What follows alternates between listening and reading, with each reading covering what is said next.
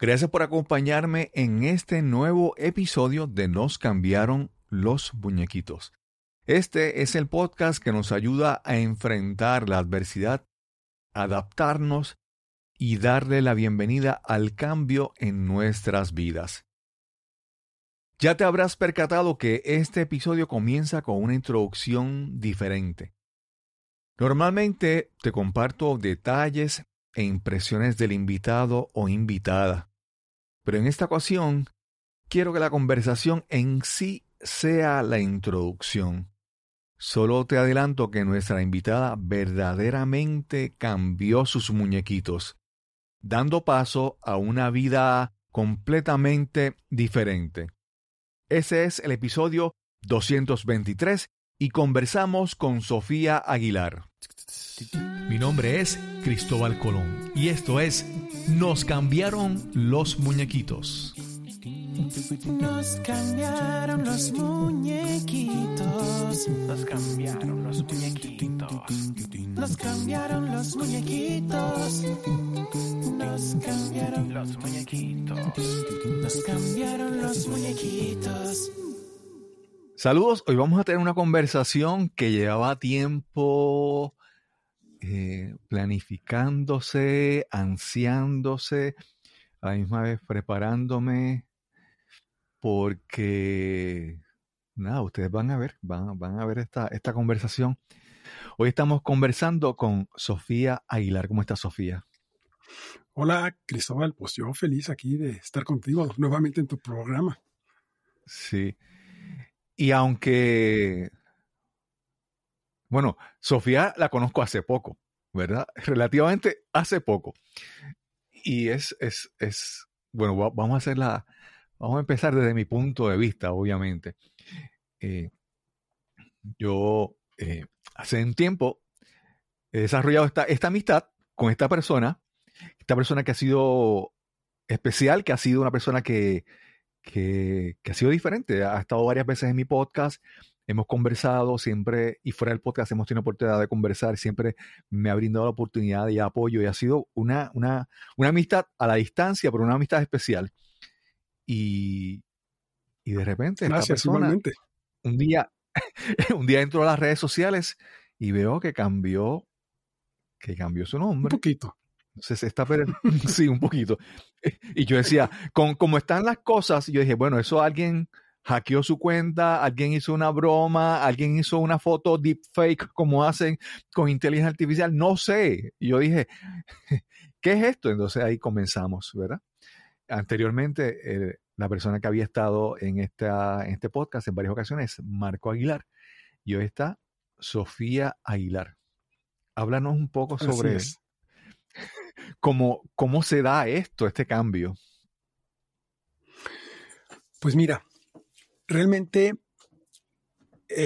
la transición se da en el último año, más o menos, yo diría que empezó como a finales del 2021, como en diciembre del 2021, cada vez más, según ha ido pasando el tiempo, cada vez más rápido, pero la realidad es que pues yo me he sentido así toda mi vida, desde que tengo memoria, aunque nací con cuerpo de hombre, de varón, desde que tengo memoria, más o menos, pues que nos empieza a funcionar la memoria, como a los 5 o 6 años. Yo recuerdo perfectamente que yo me sentía como mujer, siempre. Era una niña. Yo quería, eh, cuando era Navidad, yo quería juguetes de niña, quería... Aquí había un, juguete muy famoso que era el horno mágico, Lili Ledi, que era para hacer pasteles. Un hornito que seguramente hoy estará prohibidísimo porque era un peligro, pero yo quería mi horno para hacer pasteles. Em, a mí no me interesaba jugar con cochecitos, con carritos. Em, a mí me, gustaba la ropa de, niña, pero estamos hablando de hace muchos años, varias décadas, en las cuales yo no podía expresarlo. Y no podía yo ni siquiera preguntar.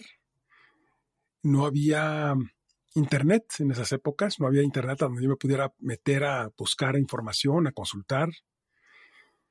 Y pues era una época, era un mundo muy cerrado, muy conservador, con otra mentalidad.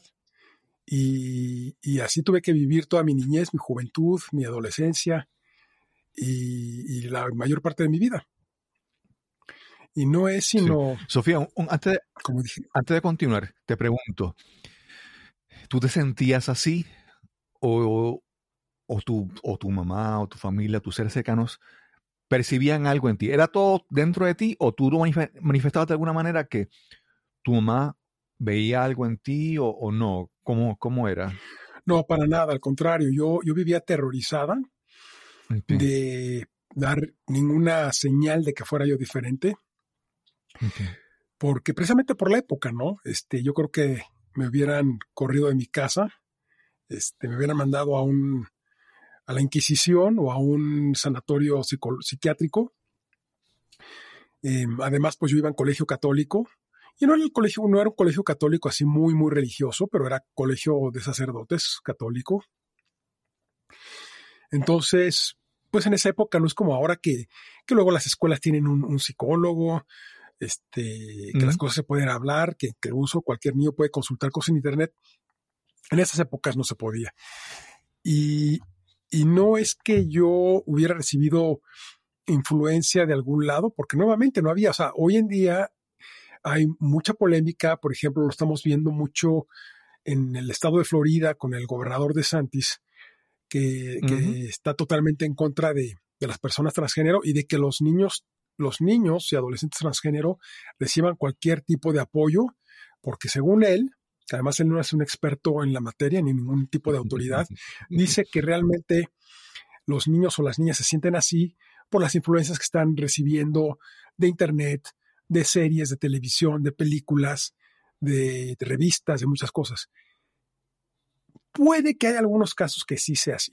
No puedo negar que no, pero yo te puedo asegurar, Cristóbal, que en la gran mayoría de los casos, las personas transgénero, las personas que nos sentimos así, así nacemos, porque te digo, yo lo puedo afirmar, en mi época no existía el Internet, no había conversaciones al respecto, al contrario, era un tema que era totalmente tabú a todos niveles, y sin embargo yo me sentía así.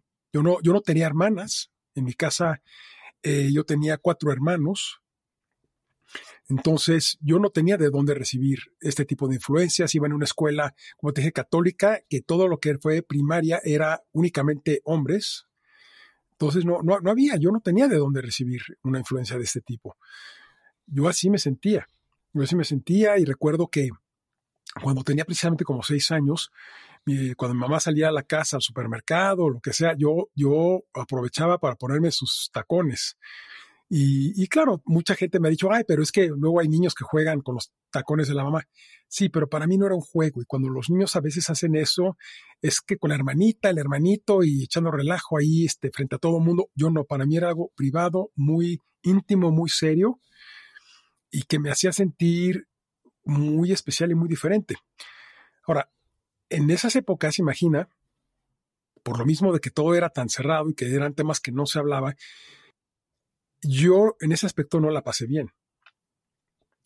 Yo tuve muchos momentos de cuestionamientos, de, de- de pensar, bueno, ¿qué me pasa? Estoy loca, loco, ¿por qué me siento así? ¿Tengo esquizofrenia, alguna enfermedad mental?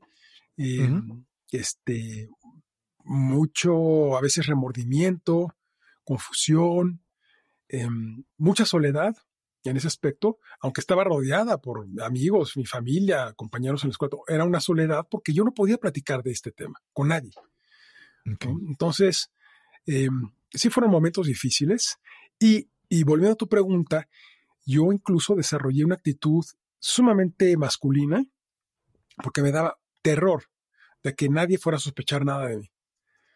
Entonces, eh, pues sí, en todo, en, en mi conducta, todo, incluso ahora, mucha gente me dice, oye, pero, pero tú siempre fuiste tan masculino. Y, bueno, pues sí, pero fue algo, una actitud que tuve que, que ese era mi disfraz. Mi disfraz no, porque hay gente que a lo mejor podría pensar que ahorita me estoy disfrazando de mujer. No, mi disfraz era estar disfrazado de hombre, de hombre varonil. Claro. Ahora claro. soy como soy, como realmente soy y me siento feliz y muy a gusto. Claro. Sí, mira, yo, yo te digo, eh, siempre, siempre uno puede decir, ¿verdad? Que hay, hay, ¿verdad? el sexo o el género, masculino o femenino, pero también se habla de la energía masculina y femenina, ¿verdad? Hay, hay, hay personas que, hay, hay, mujeres que son, que tienen una energía masculina y, esto lo he leído en varios libros. Y, y, en, algún, en algún momento, por ejemplo, eh, yo siempre he dicho, oye, es bien difícil ser hombre. Ser hombre según los, según los estándares de la sociedad. ¿Sabes? Por ejemplo, Ah, eh, hay, que, hay que siempre, tú sabes, el hombre no llora, hay que ser fuerte, hay que ser macharrán, hay que irse a beber, eh, hay que aprender las manualidades de la casa, hay que hacer, tú sabes, aprender a hacer cosas con las manos y cosas fuertes, cosas que a mí nunca me interesaban, yo decía, no quiero, ¿verdad? Y, y entonces yo digo, eh, a veces ser hombre bajo, siguiendo estos estándares es, es fuerte, ¿verdad? Es como que eh, el hombre es el que tiene que tener la, solución a algo y, y a veces es, yo decía eso entre, entre broma y en serio, ¿verdad? De que es fuerte, ¿verdad? Y no me imagino hacer eso, buscar amoldarse. Si te decía que para mí era difícil seguir ese estándar de ser hombre, ese, ese, modelo, eh, cuando yo, ¿verdad? Soy, soy hombre. Pero entonces no, para ti debía ser mucho más difícil, porque el punto de partida es que tú no te sentías hombre. Es tratar de cumplir con esa imagen, tratar de tapar lo que eras. Con los roles de la sociedad, ¿no? Son los roles impuestos que se han ido creando a, lo largo de, miles de años y de siglos en la sociedad, ¿no? Cómo, cómo se debe de comportar un hombre, cómo se debe comportar una mujer. Y, son simplemente roles, eh, en la mayor parte, creados nada más. Está todo en nuestra mente, ¿no? Incluso ahorita mencionaste ¿no? que el hombre no debe llorar. Yo me acuerdo cuando íbamos, cuando éramos niños, que nos tocaban nuestras vacunas, ¿no? Íbamos al doctor, imagínate, pues en ese entonces este, éramos los cinco, ahí íbamos al doctor. Pobre del que lloraba cuando le, le, ponían la inyección, pobre. Porque entonces los otros cuatro le iban a decir que era, bueno, que te puede marica, ya sabes, ¿no? Este, y entonces tú te podías estar muriendo de, dolor, de ganas de llorar y no, te tenías que aguantar porque, híjole, si no, te iba a ir peor que, que, la, que la inyección.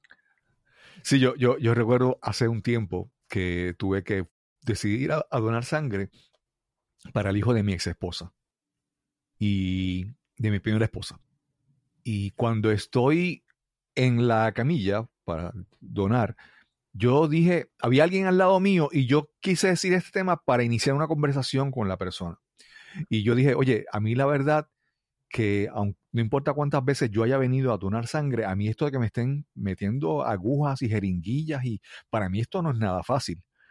Entonces, era como que uno busca como que bajar un poco la vulnerabilidad, ponerse vulnerable para iniciar una conversación con alguien. Y la persona de al lado empezó, ah, mira este, que ríe, qué miedoso. Y yo dije, wow, el, Señor lo hizo fue comenzar a burlarse de mí en voz alta, que no me conocía, ¿verdad? Wow, qué terrible. Y ahí yo dije, es, que, es que para empezar, yo digo, es, es, antinatural que a ti te estén insertando una aguja para sacarte sangre. No es natural. Y, y, yo dije, pues no. Pero esa reacción de él fue eso que te dije, ¿verdad? Esa, esa imagen de que ese señor es como que no, yo no, a mí no me duele nada, no tengo miedo, mira este es ridículo.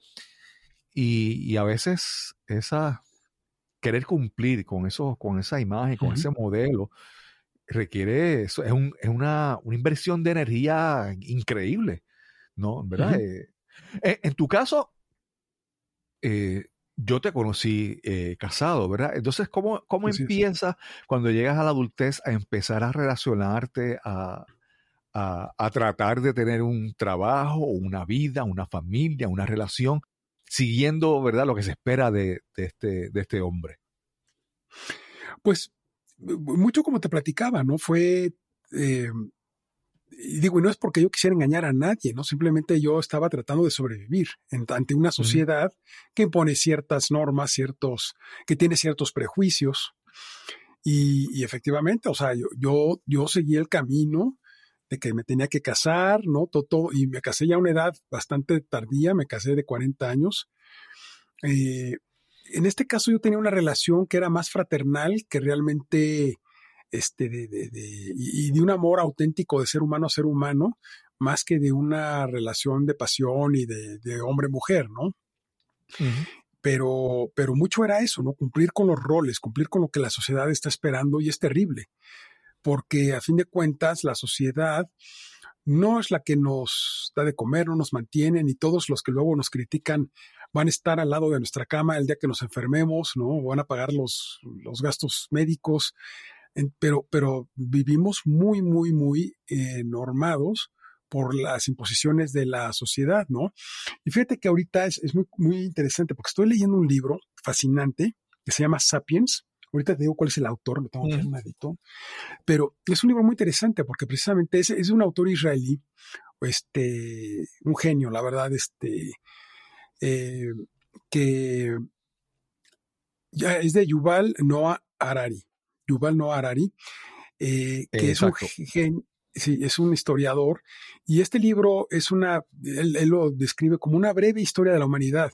Y entonces él, él, habla en este libro de precisamente cómo a lo largo del tiempo, desde, desde que el ser humano evoluciona de los, de los monos, ¿no? Y cómo empezamos a diseminarnos por el mundo, ¿no? Porque pues la, se sabe que la raza humana se genera en África y de ahí se fue, tomó millones de años en llegar a, cubrir todo el planeta, pero cómo a lo largo del paso del tiempo se fueron creando estos roles, ¿no? Y que digo, incluso el mejor ejemplo es que son, los países, ¿no? Si, si vemos el planeta Tierra como lo ven los astronautas desde el espacio, pues no existen fronteras. No se ve como en los mapas, así con la división política, hay un país rosita y otro verdecito y un azulito, así de colorcitos, ¿no? Sino se ve un planeta. Eh, desde el espacio no se ven razas, no se ven religiones, no se ven eh, géneros, nada, nada, es un planeta.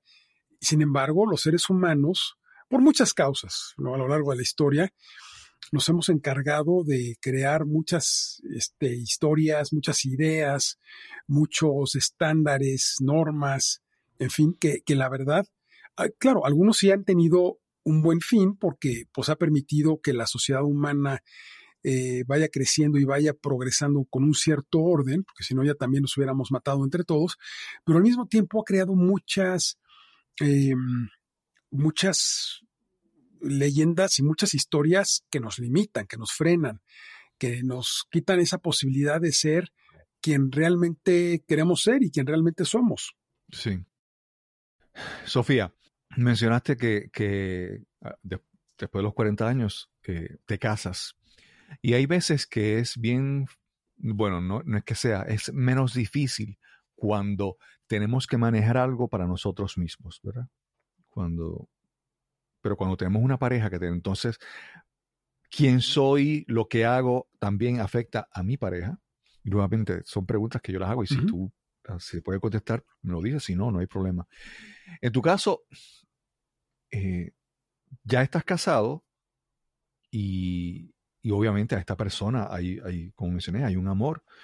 Y tú y sigues con tu proceso de descubrir, o, no descubrir, sino de, reconciliar quién tú eres. Eh, eh, cualquier rompimiento de una relación es difícil. ¿Cómo, ser, cómo fue esto para ti? No, para nada. Yo, yo esta parte mía, yo la tenía totalmente suprimida, eh, enterrada, ¿no? De repente sí me sí sentía, o sea, me pasaba por la cabeza, no sé, pero, pero algo que yo tenía suprimido. Y de hecho, yo no me separé, yo no me divorcié, me separé por, por esto, ¿no? Este, incluso yo tuve problemas, como millones de parejas los tienen hoy en día, que fueron los que me llevaron a, al divorcio. Eh, incompatibilidad, este, muchas diferencias eh, de manera de pensar este, del día al día, como cualquier pareja. Al grado de que si no hubiera tenido esos problemas, digo, yo verdaderamente sí, sí quería a mi pareja con un amor, como dije, muy auténtico, me encantaba cuidarla, ver por ella, proveer, proveerle, pero y si no hubiera sido por estos problemas que tuvimos, yo tal vez me hubiera llevado mi parte, mi historia transgénero me la hubiera llevado a la tumba, nadie hubiera sabido jamás. No, yo lo tenía muy suprimido. Fue a raíz de la pandemia que del, en el 2020 que tuvimos, empezamos a tener eh, graves problemas en el la segunda mitad del 2020, tal vez por la convivencia tan íntima al estar encerrados 24 horas, 365 días, empezaron a salir muchas cosas Eh, y mira, y, es más, para mí era, era un como sueño hecho realidad que yo pudiera estar con mi pareja todo el día, ¿no? Porque muchas veces es, muy- es muy típico bromear, ¿no? De que, ay, este, entre menos ves a tu pareja y eso mejor, ¿no? Yo, yo la verdad no digo, bueno, si vas a tener pareja es porque quieres estar con la persona. Claro. Nos acordamos de cuando estábamos jóvenes y nos enamorábamos, ¿no? Cuando teníamos 15, 18 años, que sentíamos esas maripositas súper intensas en el estómago y que lo que queríamos era estar con la otra persona todo el día, ¿no? Y después te casas y todo, y lo que menos quieres es verla. No, no, yo sí, para mí era un sueño estar con mi pareja todo el día, eh, convivir, trabajar, todo, ¿no? Entonces, eh, fue todo lo contrario. Para mí fue todo lo contrario, vin- vinieron todos los problemas. Yo decidí eh, irme y, y meses después de que yo me salgo, digo, bueno, esto ya no tiene marcha para atrás. La relación está muy, muy desgastada. Y, y entonces fue cuando digo, bueno, ahorita eh, soy libre, estoy yo solo, sola, y, y es momento de hacer realidad los sueños, ¿no? Y, y- y vivir como realmente soy. Y hubo, y hubo dos factores muy importantes. Como tú sabes, Cristóbal, yo soy conferencista. Y mi conferencia eh, emblemática, mi conferencia principal, se titula ¿Y si vive 100 años? Y trata de que precisamente por los adelantos médicos y científicos es muy probable que vamos a vivir vidas muy, muy largas. E incluso entre más joven eres, eh, alguien que está naciendo hoy, por ejemplo, digo, a menos de que tenga un accidente, una cosa así, pues es muy probable que va a vivir más de 100 años, segurísimo. Cada día lo vemos más. A nuestro alrededor todos vemos tíos, abuelos, el abuelo de algún amigo, que están llegando a los 90 saltos, 100, 102, 103. Y esto es una tendencia en todo el mundo. En los próximos 15 años más o menos vamos a ver unos adelantos médicos eh, increíbles que la gente no se imagina y no es ciencia ficción, estos son adelantos en los cuales hoy en día ya se está trabajando, en algunos ya están en fases de certificaciones que, que van a hacer que la vida se alargue muchísimo y lo más interesante y, fantástico es que vamos a llegar, vamos a tener la posibilidad de llegar a edades muy avanzadas en buenas condiciones, en buenas condiciones físicas, con movilidad, con flexibilidad y bien de nuestras facultades mentales. Porque también mucha Sí. gente cuando le platico esto me dicen, ay, no, no, no, no, yo no quiero llegar a vivir tanto porque no, no, no, qué horrible. ¿Por qué? Porque la mayoría de la gente tenemos en la mente esta idea, ve- vemos a nuestros abuelos, a nuestros tíos, ¿no? A familiares de amigos que tienen ya 80 años, 90 años y están confinados a una silla de rueda, a una cama, este, con muchos problemas de todo tipo, ¿no? Este, demencia, Alzheimer's, Parkinson's, y pues nadie se quiere ver así, nadie se quiere ver en esa misma situación. Pero qué tal que pudiéramos llegar precisamente a esas edades con nuestra flexibilidad, con nuestra movilidad y bien de la cabeza, sería maravilloso, ¿no? Esto nos abriría un abanico de posibilidades infinitas. El, eh, eso de que no, es que ya estoy muy grande para esto, ya no estoy en edad eso, eso hace una cosa, ya es una cosa del pasado. Entonces, tenemos que, vivir nuestra vida y hacer realidad todos nuestros sueños, todos, incluso sueños que teníamos de, de, niños, de niñas, eh, lo, lo, que sea. Aprender a tocar ese, instrumento musical, eh, escribir ese libro, viajar a tales lugares, conocer a tales personajes, lo que queramos.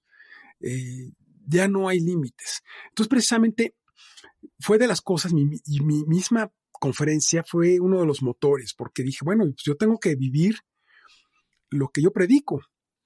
Claro. Y, y si todavía me quedan unos 40, digamos 43, y mi, mi propósito es vivir 100, 101 años, 101 sí, sí. años, para no quedarme en los 100. Claro. Espero que Dios me preste vida, pero dije, bueno, si, si, si voy a vivir 101, todavía me quedan unos 42, 43 años. ¿Cómo los quiero vivir? ¿Qué claro. quiero hacer? Y dentro de eso era, pues, vivir auténticamente como soy, como he sido toda la vida y que lo he tenido eh, escondido, ¿no?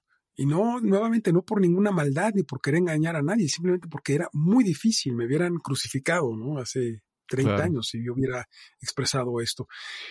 Y la otra fue que también durante la pandemia, por lo mismo que doy conferencias, muchas personas me pidieron eh, si les pudiera dar sesiones de coaching a algún familiar, algún amigo que había perdido algún ser querido al COVID. Eh, padres, esposos, esposas, hijos. Y muchas de estas sesiones, bueno, todas estas sesiones eh, las di gratis porque además la gente se había quedado sin trabajo, ya, sabemos la historia, ¿no? Unas situaciones económicas precarias, pero la gente estaba muy mal, desamparada.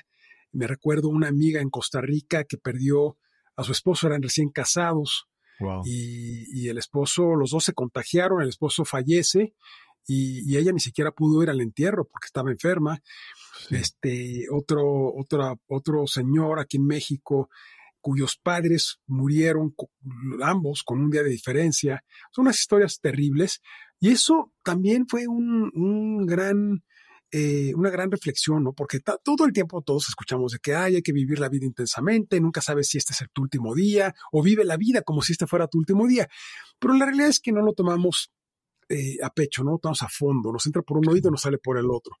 Pero al ver, al, tener estas sesiones de coaching y, como que fue estar frente a la muerte muy de cerca, dije, sí, sí, o sea, verdaderamente no sabemos si esta, este suspiro que estamos dando en este momento es el último.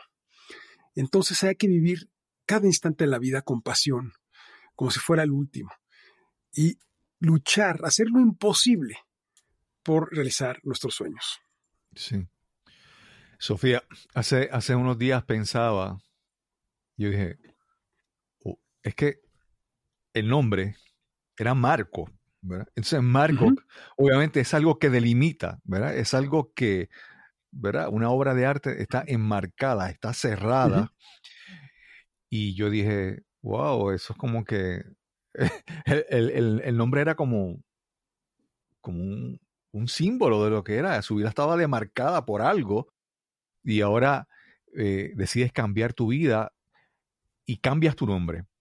Obviamente sabemos que Sofía es, tiene eh, sus raíces de, conocimiento, de sabiduría.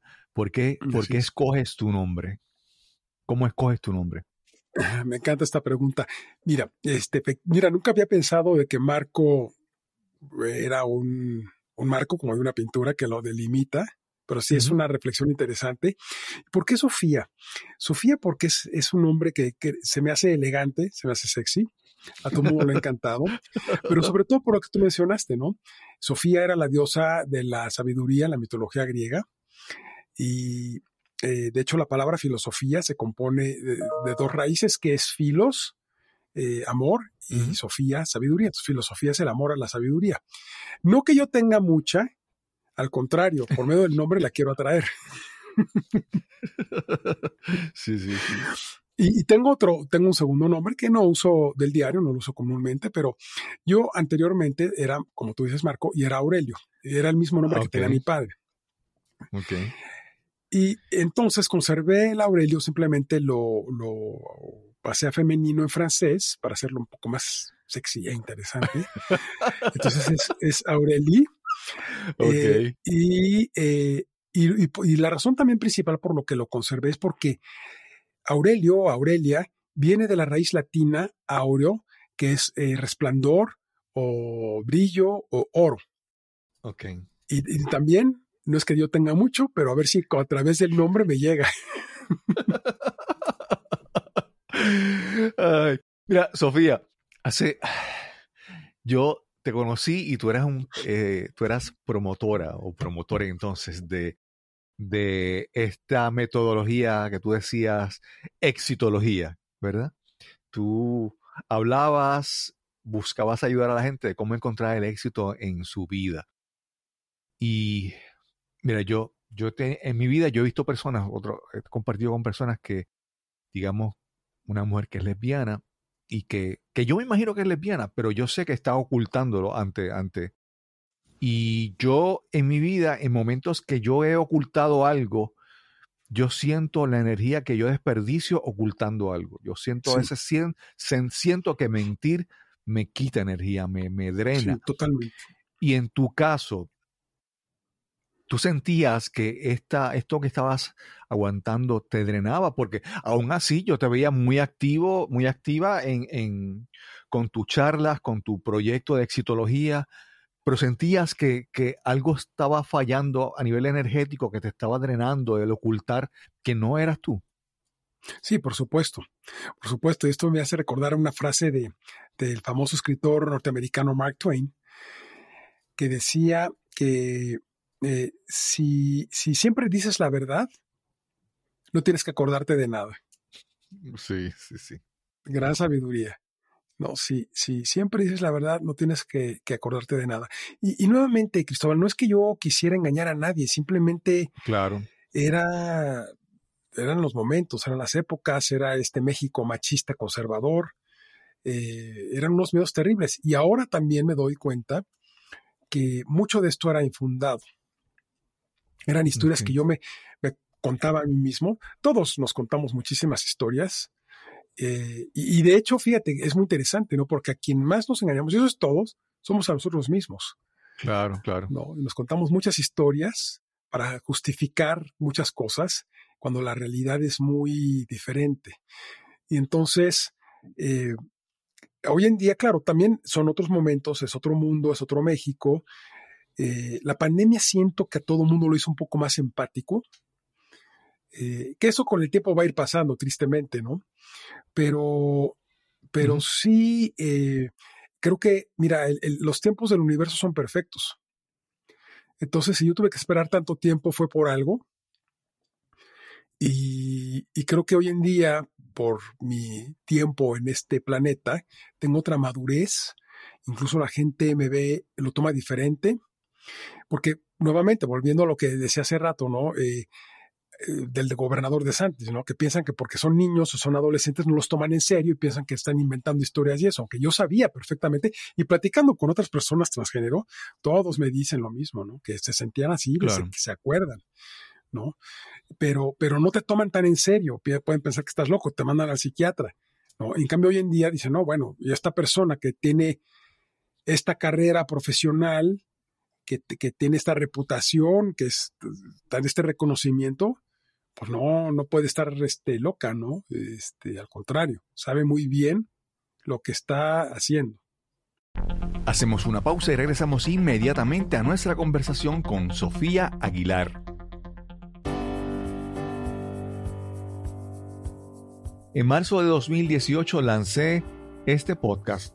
Nos cambiaron los muñequitos.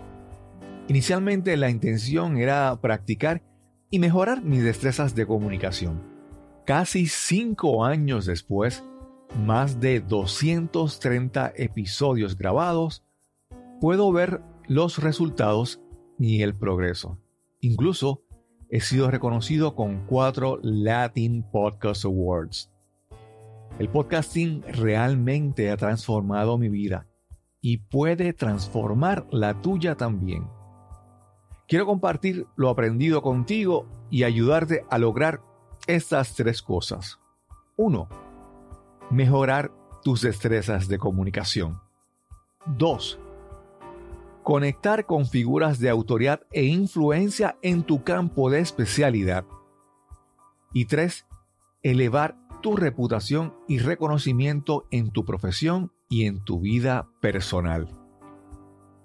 Puedes obtener esos beneficios aún sin tener un podcast. Puedes contactar a podcasters y creadores de contenido, lograr entrevistas, conectar y llegar a nuevas audiencias.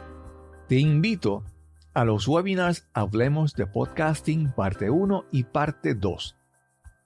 En la primera parte hablaremos de las interacciones, las destrezas de comunicación y las mejores prácticas para moverte y beneficiarte del mundo del podcasting. En la segunda parte hablaremos sobre los recursos tecnológicos y cómo usarlos para lucir como un profesional de primer orden.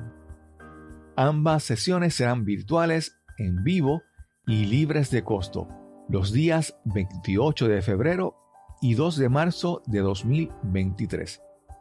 Puedes ver más información y registrarte en el enlace cristobalcolón.net diagonal webinar. Si ya pasó la fecha mencionada, no te preocupes. En ese enlace encontrarás la próxima fecha de ese u otros webinars relacionados.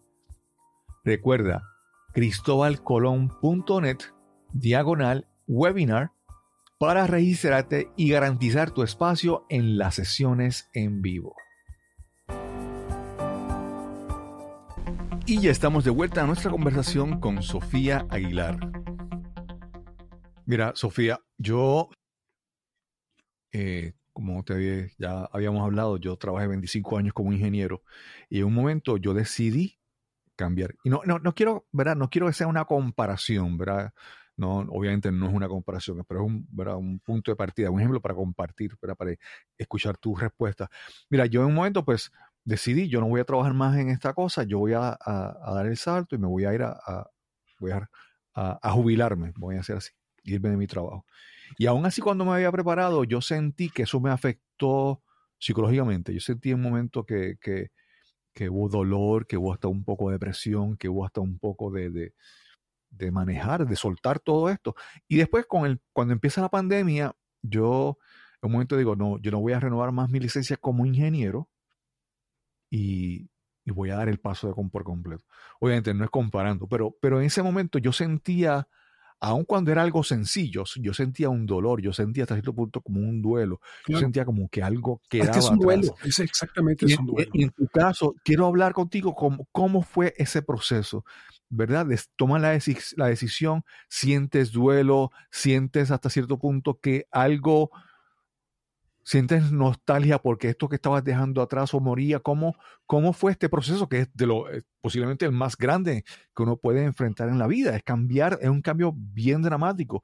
¿Cómo fue para ti? ¿Fue algo de duelo? ¿Fue algo de, de júbilo, de alegría? ¿Cómo, ¿Cómo fue este proceso para ti? Pues mira, la mayor parte ha sido de júbilo. Este, si no, no lo hubiera hecho, o, o digo, en cualquier momento también me, pude, me podía echar para atrás. Pero pero sí, obviamente hubo momentos de, duelo, por supuesto, y hubo momentos de, de un poquito de, nuevamente, de miedos, de nervio, de, un poco de ansiedad, ¿no? Eh, de cómo lo va a tomar la gente, eh, sobre todo, pues siendo hasta cierto punto, digo, no, no, no quiero hacerlo así, pero un poquito de figura pública, cómo lo va a tomar la gente, o si voy a entrar a un restaurante, cómo, cómo me van a ver, este, se va a parar alguien a decirme algo a la mesa. O sea, sí hay momentos que, que da nervio. Y yo, yo lo comparo y todavía me pasa, ¿no? Cada vez que entro a un restaurante, a una tienda, a un lugar, eh, siento así como, ¿sabes qué? Aquí le decimos pánico escénico, ¿no? Es como cuando, y tú lo sabes, es como cuando vas a subirte a un escenario eh, que te encanta, dominas tu tema, eh, vas a dar una conferencia pero antes de subir sientes así como que las tiemblas te, las piernas se tiemblan y un poco de nervio, no es igual. Entonces a mí me pasa lo mismo, pero es como una, como una emoción o como cuando te vas a subir a una montaña rusa, ¿no? Lo quieres hacer, te va a dar una cierta felicidad, ¿no? Este, a los que les gustan las montañas rusas, por supuesto, sientes esta adrenalina, las endorfinas, pero cuando estás en la fila a punto de subirte, este, estás así que no sabes si sí vas para adelante o mejor te, regresas para y te sales de la fila, ¿no? Este, son, son como nervios sabrosos. Entonces, lo mismo me pasó en varios momentos. Ahora, ¿cuál fue el proceso? Fíjate que en mi caso, yo no tuve un día en el cual tomara una decisión o, o hiciera un anuncio así público, contara a mi familia y les dijera, mi proceso, y creo que a mí me funcionó muy bien, fue que yo lo empecé a platicar a algunas amigas, eh, algunas amigas muy cercanas, muy íntimas, que, y la respuesta fue increíble, o sea, me decían, wow, no lo puedo creer, pero uno puede seguir viviendo así, tienes que ser tú y, y este, y tienes que vivir como tú te sientes y todo. Y entonces esas palabras me daban como motivación para platicárselo a una persona más. Y la respuesta era la misma. Y otra persona. Y la respuesta era la misma. Y entonces llegó un momento que me propuse platicarlo a una persona nueva cada día. Aunque fuera por chat, por WhatsApp, por lo que fuera. Por una persona más cada día. Y para mi sorpresa, la, respuesta de la gente fue increíble. Eh, todo mundo e, era así con una gran admiración, me decían que qué valiente era, que me respetaban muchísimo, que me admiraban. Este, muchísimas personas empezaron a decir, oye, pero es que esto amerita ir a tomarnos un café o irnos a tomar una copa, ir a cenar, por favor, déjame invitarte. Y entonces, al ver esta, esta respuesta, pues cada vez me daba más valor. Llegó un momento que ya no era una persona cada día, eran tres, cuatro, las que fueran. Y sabía que eventualmente esto se iba a convertir en una bola de nieve que yo no iba a poder controlar. Porque aunque yo trataba y le decía a todo el mundo, por favor, no corras la voz, yo quiero que la gente se entere por mí aunque sea por un mensajito, pero que se entere por mí, que no se entere por rumores, por chismes. Pero sabía que tarde o temprano, somos humanos, alguien se le iba a salir y que ya no lo iba a poder controlar. Claro. Y así fue, ¿no? Este, un momento que yo le empezaba a decir, oye, este, te tengo una gran noticia que compartir. Y me decían, ay, hombre, ya sé, por favor, este, felicidades, este, y te agradezco que de todas maneras te estés acercando a decírmelo a mí. Bueno, tuve, tuve un amigo, un amigo con el cual estudié preparatoria, que era muy, muy amigo mío en ese entonces, que le empiezo a platicar y este, y me dice, no, le, con esas palabras, no le digo, oye, este, Memo, tengo una gran y feliz noticia personal que compartirte. Y me contesta, ay, por favor, dice, ya hasta vi fotos tuyas. ¿No? Entonces, este, bueno, me, moría la risa, le digo, bueno, ¿y quién, quién te las enseñó? ¿Dónde las viste o qué? ¿No? Y me dice, no, pues me las mandó Héctor, ¿no? Este, Héctor es un banquero de, de súper alto nivel, de súper alto nivel en uno de los bancos más importantes del mundo. Entonces yo me reía porque decía, bueno, Héctor, este, Héctor, que además Héctor eh, lo conozco también desde que íbamos a la misma escuela, también desde que éramos niños. Digo, este, este gran banquero, cuando se encierra en su, en su oficina, le dice a su asistente que por favor no lo molesten porque está solucionando los grandes retos del banco, en realidad está, en realidad está estoqueándome en Facebook, ¿no? Entonces he tenido unas historias muy divertidas, unas grandes anécdotas, unas historias hermosas de gente que me ha mandado regalos, de muchísima gente eh, me, invita ahora a comer, a cenar, todo el mundo. Y sé que no faltará por ahí uno que otro que lo está haciendo por morbo, ¿no? Claro, quieren, claro. Una, tienen una curiosidad y eso, pero no he tenido un solo rechazo, no he tenido una sola mala experiencia. Todas han sido grandes expresiones de cariño, de respeto, de apoyo. Este, ha sido increíble, verdaderamente increíble, que yo, algo que no esperaba que a veces digo, bueno, si hubiera sabido esto antes, hubiera salido al mundo mucho antes, pero tampoco creo que hubiera sido eh, lo idóneo, ¿no? Porque te digo, a, raíz de la pandemia creo que la gente se volvió más empática y yo creo fielmente que los tiempos del universo son perfectos, así que esto sucedió cuando tenía que suceder. Entonces, digo, nunca hubo un anuncio así oficial. Sí, por supuesto, hubo un día que me senté a hablar con mi mamá, hubo un día que me senté a, hablar con cada uno de mis hermanos, pero no hubo un anuncio oficial, no hubo un día que yo me levantara y dijera, hoy decido y hoy este, voy a anunciarlo, voy a poner un post en el en Facebook, no, nada, nada, fue así un proceso muy gradual y que creo que a mí me funcionó súper, súper bien. Ok. Y Sofía, y nadie vino y te dijo, ¡eh, yo lo sabía! Nadie, nadie dijo así, nadie eh, dijo que había observado algo en ti anteriormente. Eh, después, sí me dije, o sea, no que habían observado algo, sino que dijeron, ah, este, ahora entiendo, ¿no? Ah, este, bueno. No, no que hubiera sospechado nada, porque te digo, y que yo desarrollé esta actitud muy masculina, pero sí que eh, hubieron ciertas cosas que dijeron, ah, con razón esto. Este, yo, por ejemplo, siempre me vestía impecable. Aunque fuera de traje y corbata, tenía corbatas muy finas, muy coloridas, trajes todos hechos a la medida, me vestía impecable siempre, los zapatos boleaditos.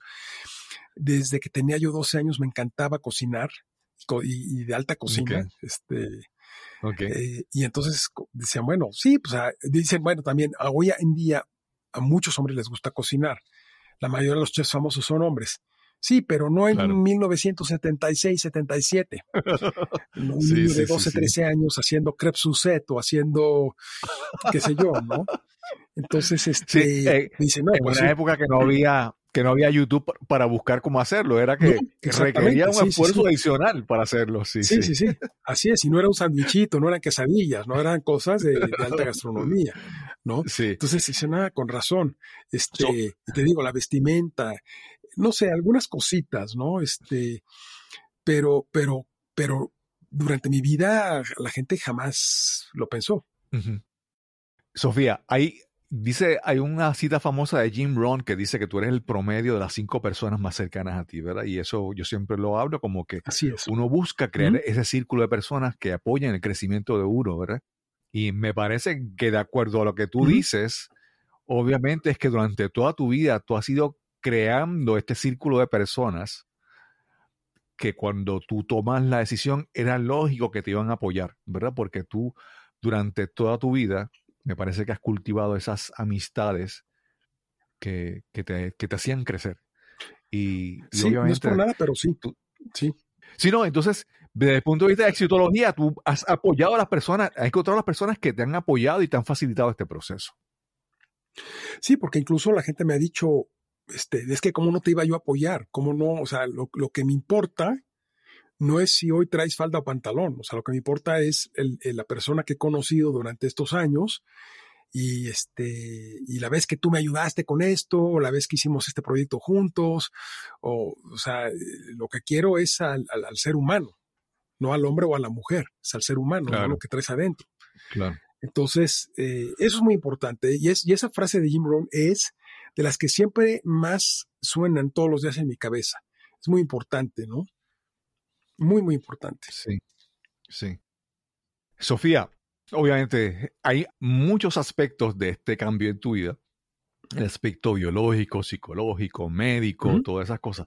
Pero algo que, que, hemos conversado es, por ejemplo, tú te has dedicado al turismo, a, los viajes y todo eso. Y tú de, repente mencionabas que tuviste que entonces el primer día que viajaste como Sofía, y el, el, momento en que haces un pasaporte, y tuviste que hacer una serie de, de trámites eh, y, y, de cosas que a veces uno se olvida que son cotidianas, pero son parte de tu vida y que son, cada, cada uno de esos eventos es como que una, una reafirmación, o sea, es como que un paso más en, entrar en esta nueva persona que eres. Hablar un poco sobre ese proceso. Sí, mira, y de hecho, ahorita, hace ratito que mencionaste de que si había habido momentos de duelo o, de más gozo.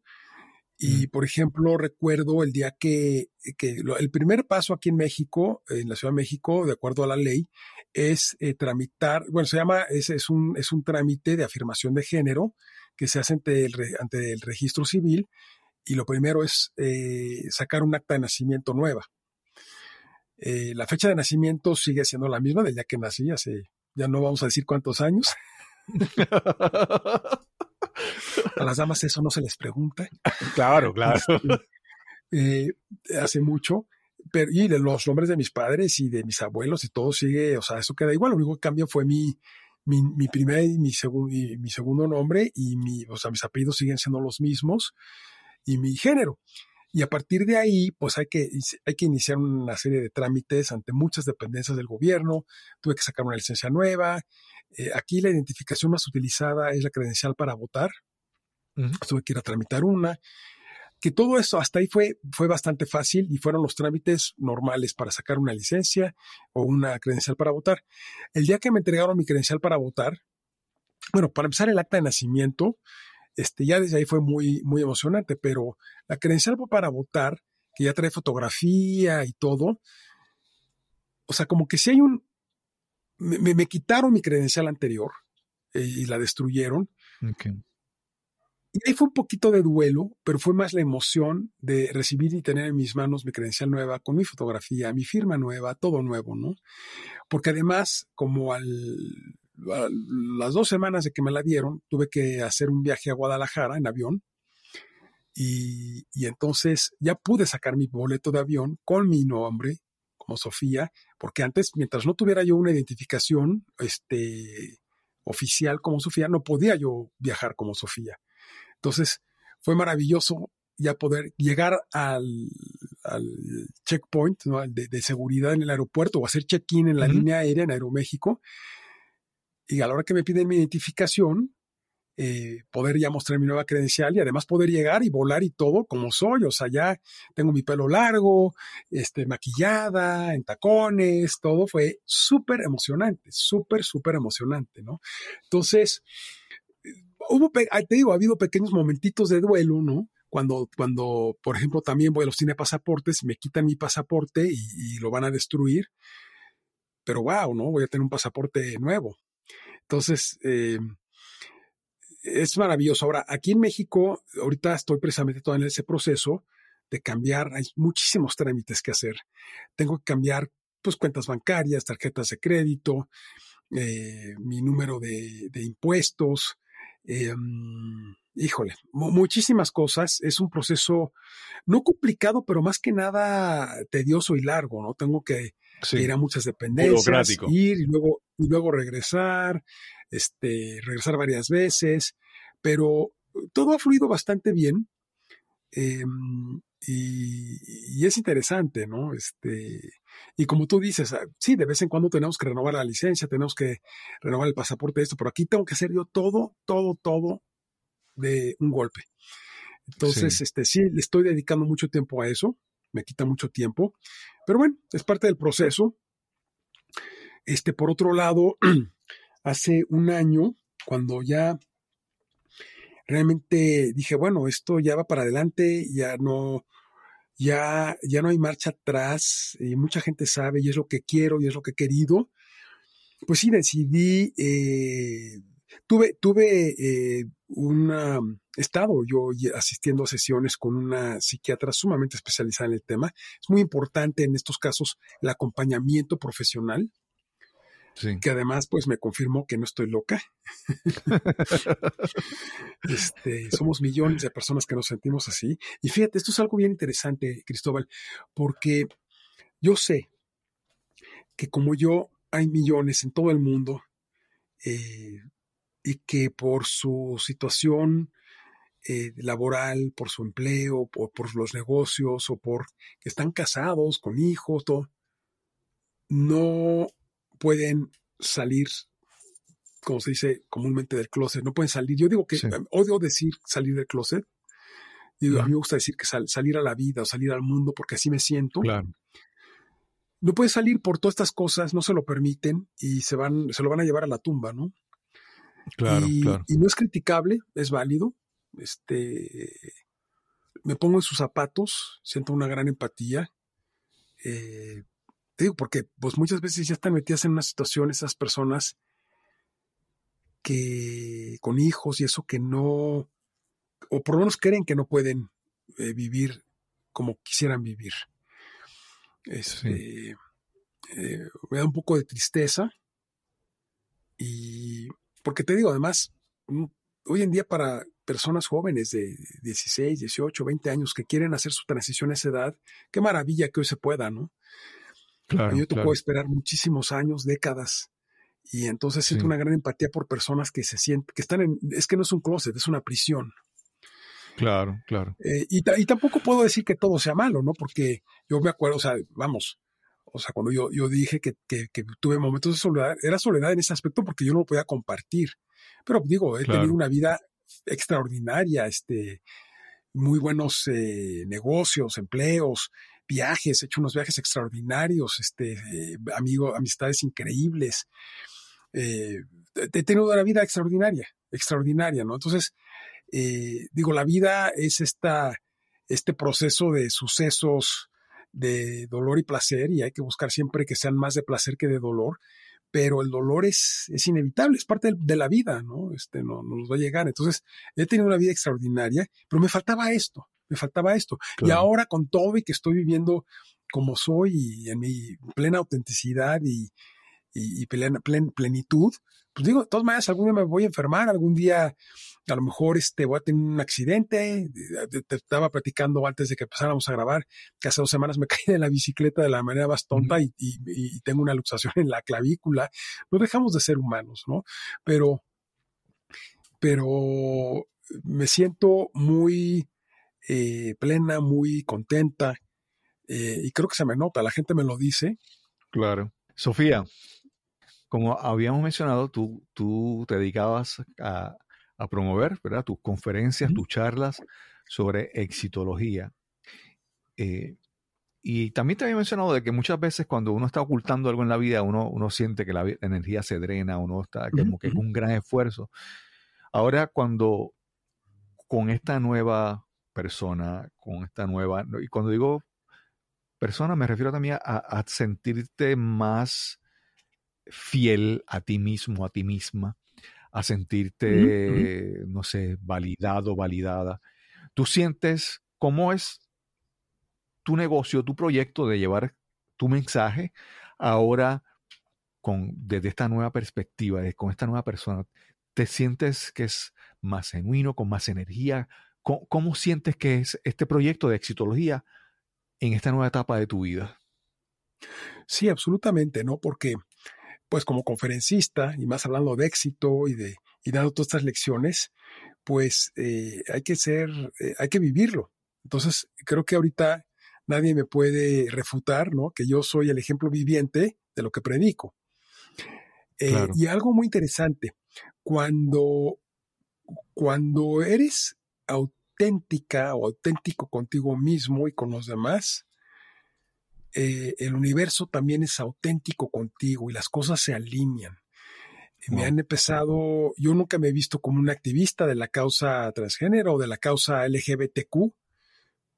Sin embargo, me han empezado a buscar para dar pláticas eh, y conferencias y participar en algunos paneles de muy alto nivel. Me han buscado de la Embajada de Estados Unidos, de, organizaciones muy, muy importantes, muy relevantes, eh, lo cual me da muchísimo gusto, ¿no?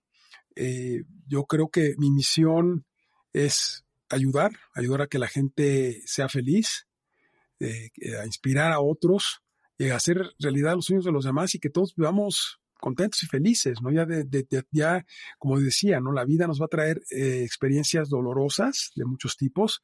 Vamos a tratar de evitarlas y aprovechar el resto del tiempo para, para alcanzar momentos de, alegría. Entonces, me ha dado mucha satisfacción. Estoy por lanzar programas nuevos, conferencias nuevas, una página de internet nueva eh, y, la gente, por ejemplo, en mi Facebook, todos los amigos me dicen, es que te ves radiante y te ves feliz. y les digo, bueno, es que no estoy tratando yo de presumir que estoy en tal restaurante comiendo esto. Lo que yo quiero es que te inspires y que veas que tú también puedes ser feliz, que tú también debes de hacer lo imposible por alcanzar tus metas y tus sueños. Todos tenemos esa obligación y ese derecho. Sí. Sofía, yo quería conversar contigo, eh, pero tenía cierto, cierto temor de mi parte. ¿Por qué? Porque estamos, vivimos en un, mundo donde todo es etiquetas, ¿verdad? Eres, eres conservador o eres liberado, eh, liberal, o eres izquierda o derecha, eres homófobo o eres tolerante.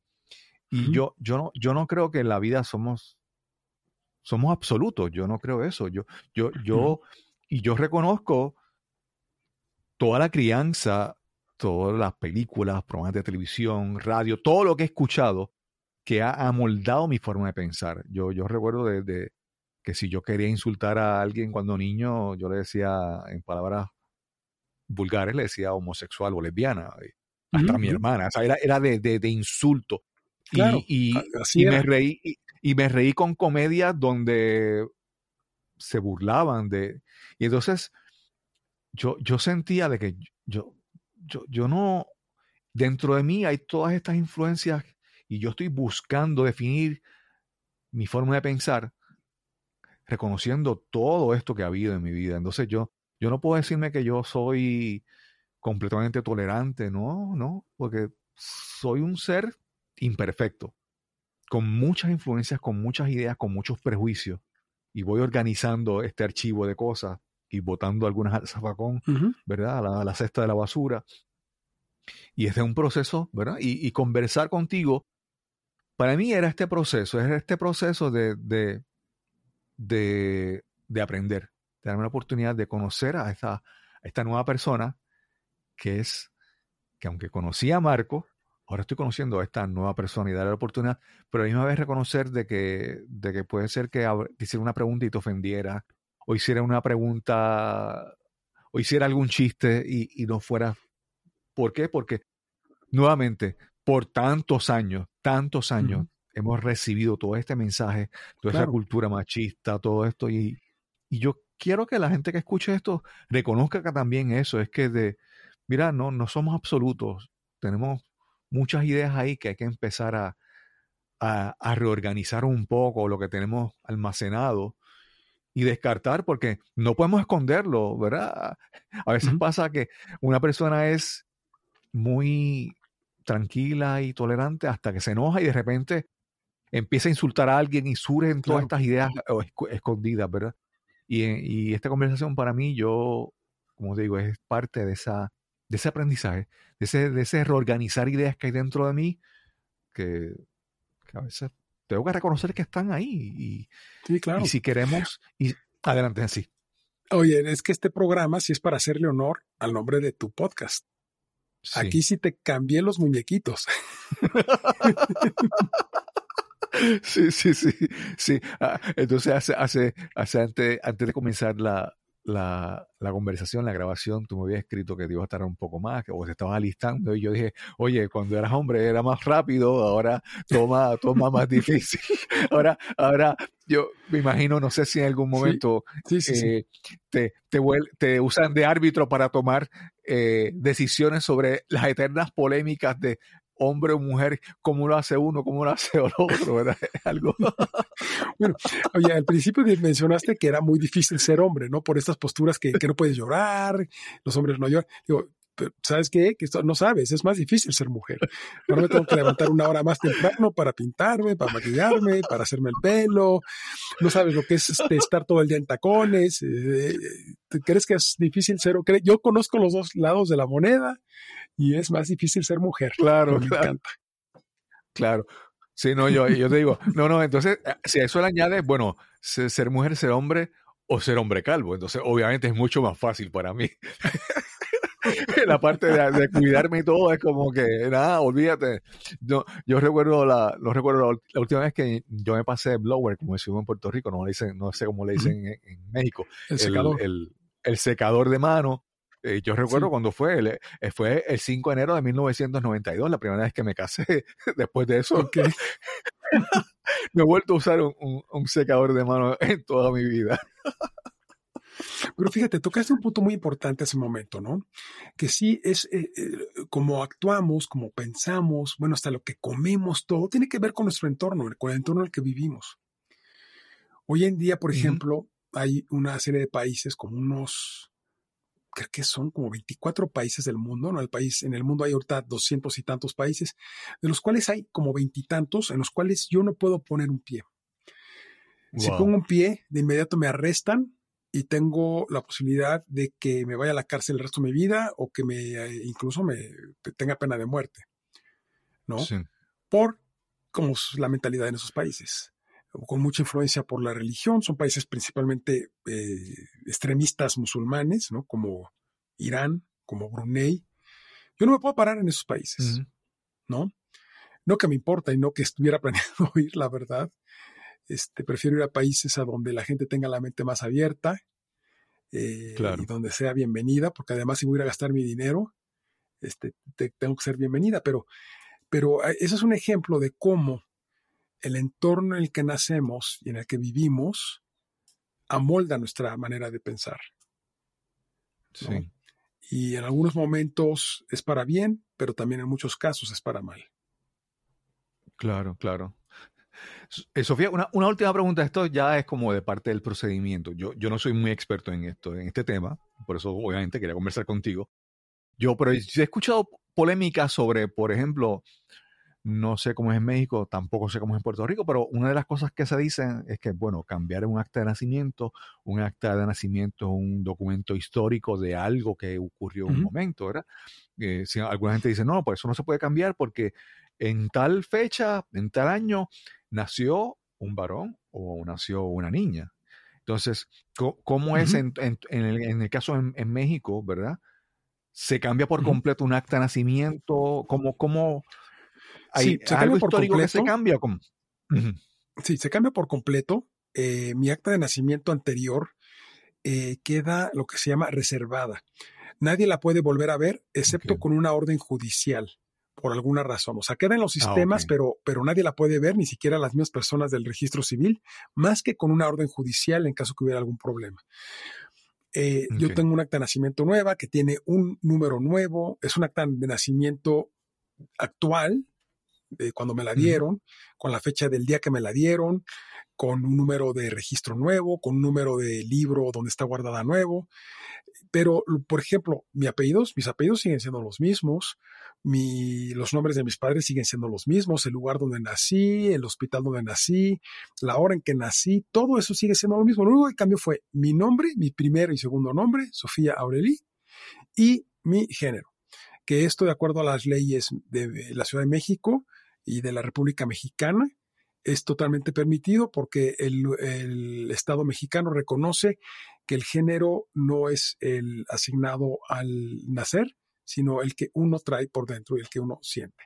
Y esto es en base a eh, muchos estudios muy serios que se han hecho, este, estudios psicológicos y demás, que en donde realmente el, el, órgano sexual no es el que define el género que vive y siente una persona. Entonces, a raíz de tener mi acta de nacimiento nueva, yo puedo hacer todos los trámites posteriores como los que mencioné, pasaporte, licencia, cambio de número de, impuestos, cuentas bancarias y todo, y todos ya por ley tienen que reconocer y tiene que salir mi nombre, Sofía Aurelí, y, mi género, ¿no? Pero mi fecha de nacimiento sigue lo mismo, no es que, oye, ojalá Ojalá que hubiera salido que nací apenas en noviembre y ya no tengo arrugas, que todo fuera, no nada más en papel, sino que fuera real y biológico. Sí, sí, sí. ¿no? Que me quitaran un, unos añitos de encima, pero no, todo lo más es igual. Sí, este, este episodio lo estamos grabando el 7 de febrero, ¿verdad? 7 de febrero, sí. A un mes de que en marzo 7 cumples años, ¿verdad? Es lo que, la fecha que está todavía en tu, en tu acta de nacimiento. una última pregunta. Sí, una última pregunta, Sofía. Eh, quiero, quiero que me hables sobre eh, tus, tus metas, tus sueños antes, cuando eras Marco, y ahora como Sofía, ¿cómo, cómo te ves? ¿Sueñas tus sueños siguen siendo iguales, ves nuevos proyectos. ¿Cómo, cómo, cómo es tu perspectiva a largo plazo? De, ya me mencionaste que quieres llegar a los 100 años, pero en general los proyectos, ¿cómo, ¿cómo te sientes eh, con este nuevo horizonte? Si hay un nuevo horizonte para ti, si sientes así, que es así, de esa manera. Sí, creo que mis metas en términos generales siguen siendo las mismas. Eh, me queda muy claro que eh, quiero ayudar a la gente, quiero inspirar a más personas este, o sea, ayudar no necesariamente quiere decir que voy a salir este, todos los días a visitar un orfelinato diferente. Eh, hay muchas maneras de ayudar, pero sí ayudar a que las personas saquen su máximo potencial, eh, que, que vivan a plenitud. Y creo que ahora precisamente esto se refuerza porque, como dije, soy ejemplo, yo vivo y, caminante de, esto, ¿no? Eh, no nada más es de palabra.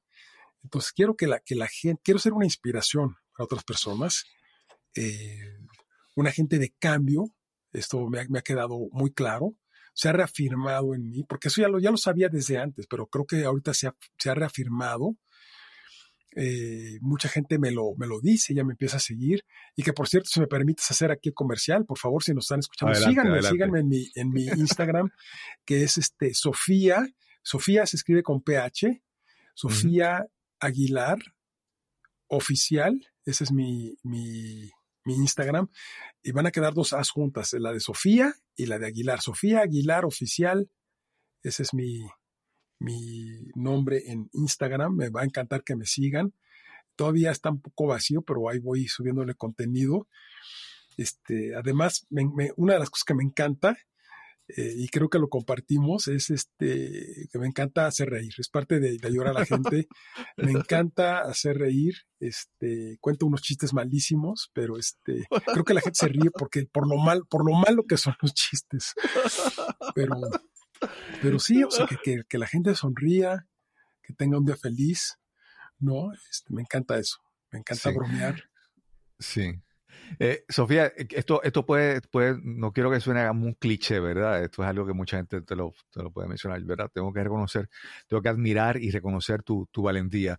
Y, y, no, no por el paso, sino, sino por, por el hecho de que, por ejemplo, hay muchas personas que a, a nuestra edad están pensando cómo voy a terminar mi vida, cómo voy a, cómo voy a jubilarme, cómo voy a hacer el retiro, cómo, cómo, cómo, voy a empezar ahora a vivir mi vida tranquila para, para atender hijos y nietos, o por ejemplo. Y tú en este momento uh -huh. en que muchas, muchos coetáneos, muchas personas de tu edad, están pensando en cómo uh -huh. empiezan ahora a, a, a vivir su vida en bajada, bajando la cuesta, tú decides no reiniciar una vida completa, no, todo lo contrario. completamente nueva. Y eso es. Así es. Wow, una, una gran valentía. O sea, yo, yo, por ejemplo, puedo pensar que es una gran cosa crear un podcast nuevo. No, no, tú estás creando una vida completamente nueva. Y para mí eso es algo realmente sí, yo creo que este, de, de gran valentía. En todo momento tenemos esa capacidad de reinvención, afortunadamente. Tú mismo lo mencionaste, ¿no? Que llegó un momento que tú dijiste, yo ya no quiero practicar la ingeniería, ya no renovaste tu licencia de ingeniero y, y decidiste dedicarte a otras cosas. Entonces, tenemos esa capacidad, y más si vamos a vivir vidas tan largas, tenemos esa capacidad de reinventarnos en todos aspectos, profesionalmente, o sea, eh, estudiar otra carrera, este, hacer una maestría, una licenciatura, terminar algún estudio que dejamos pendiente, diplomados, eh, hobbies, ¿no? Este, que incluso no tiene que ser a lo mejor una reinvención profesional, pero puede ser aprender a tocar ese instrumento musical que desde niños soñábamos, o clases de pintura, de alfarería, aprender idiomas. No hay límites, lo que queramos, aprender algún deporte, este, escalar montañas, no hay límites. Y ya eso de que ya estoy muy grande, eso no existe. O sea, eh, empezar otra carrera a la edad que sea, este, no hay límites, no hay límites. Los límites son los que nos imponemos a nosotros mismos. Claro, claro. Sofía, gracias por esta conversación. Eh, quiero Hombre, que sepas que el, siempre desde antes el apoyo que sentía de tu parte, tu amistad, eh, tu, la admiración que siento por ti, el respeto. Gracias. Eh, es mutuo. Sí, sí, sigue ahí, sigue ahí. Por eso era, por todo eso que he sentido por ti, siempre tenía la, tenía la, la inquietud de que esta entrevista fuera ¿verdad? Que no cometiera ningún error, que no dijera algo indebido, que no... Que Ay, no hombre, por favor. Eh, pero básicamente, quiero decir que nuevamente, esa, esa, todo eso menciona el gran cariño, la gran admiración, el gran respeto que siento por ti. Sigue ahí y cada día, cada día es más. Y espero que nuestra audiencia te escuche y, y se inspire contigo y te siga, te siga también. Tienes página web nueva también, ¿verdad? Bueno, ahorita tengo la página, no? que es... No, mm. ahorita está, está la página, pero próximamente voy a tener fotos nuevas, ya tengo el pelo más largo, este, va a haber más cosas. Eh, la página es eh, igual, sofiaaguilar.com. Claro, Sofía claro. con ph, sofiaaguilar.com. Sí, sí. Claro. Bueno, Marco, ay Dios mío, te iba a decir Marco, perdona. Gracias Sofía nuevamente por esta, por esta conversación. Con todo gusto. Oye, claro. ahorita me, me, me, recordaste, y eso pasa, ¿no? Porque digo, la gente me ha conocido Ajá. por todo el tiempo, por muchos años, y sobre todo si oyes mi voz, pues tengo una voz muy característica. Este, ronca, claro. varonil. La voz no la puedo cambiar, eso no me lo cambia ni cirugía, ni hormonas, ni nada. Y un día tengo una, tengo una cuñada que es escritora, es novelista, ¿no? Había acabado de tomar un café con ella. Y entonces en la mañana me manda un WhatsApp y me pone, oye Marco, no voy a poder ir a tomar café con Sofía hoy. ¿No? Entonces agarro y le contesto y le digo, señora escritora, vuelva a leer lo que me acaba de escribir. Y ya me contestó con las caritas así de risa. Ja, ja, ja, ¿no? Sí. Gracias, Sofía, por esta interesante conversación. Pues, un privilegio. Gracias. Quiero agradecer una vez más a Sofía Aguilar por esta increíble conversación que tuvimos hoy para este episodio. Puedes escuchar un poco más de su historia en el episodio 129, que fue publicado en agosto del 2020, y también un episodio bono que tuvimos conversando con, con Marco Aguilar el, en marzo de 2021. Espero que, que esta conversación haya sido de gran beneficio, de gran aprendizaje para ti, como ha sido para mí. Y recuerda el webinar Hablemos de Podcasting parte 1 y parte 2. Para recibir más información, para ver más información de este webinar, visita la página cristobalcolón.net diagonal webinar. Y sin más que añadir, nos encontraremos entonces en el próximo episodio de Nos cambiaron los muñequitos. Hasta la próxima.